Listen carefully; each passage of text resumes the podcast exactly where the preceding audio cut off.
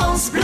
France Bleu Pays Basque. En cas de sinistre entre la promesse de vente et la vente, qu'est-ce qui se passe? C'est le vendeur qui va devoir actionner sa propre assurance et soit l'assurance fait le nécessaire, prend en charge les travaux et les fait faire d'ici la vente, et là tout est parfait, soit ça arrive deux jours à ce moment-là, le sinistre, avant que la vente doive se signer. Dans ce cas-là, c'est toujours le vendeur qui fait la déclaration à son assurance et on dit qu'il subroge l'acquéreur dans ses droits et indemnités. Ça veut dire qu'il va en fait donner son indemnité, la déléguer à l'acquéreur qui fera les travaux une fois qu'il aura acheté. Bien sûr, il faut que ce soit un sinistre modeste. Si c'est un incendie qui a ravagé l'immeuble. À ce moment-là, la vente s'arrête et tout le monde reprend ses billes et ça sera le vendeur qui reconstruira.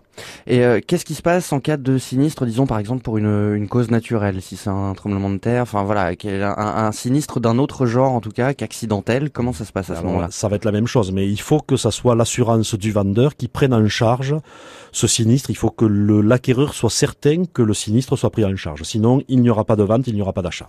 Donc l'acquéreur n'a pas de responsabilité à ce moment-là, tout passe par le vendeur. L'acquéreur est complètement dégagé de tout ça, sauf à subir de faire les travaux, de les faire payer par l'assurance, si ça se fait après l'achat, mais l'acquéreur n'a pas à être impliqué là-dedans.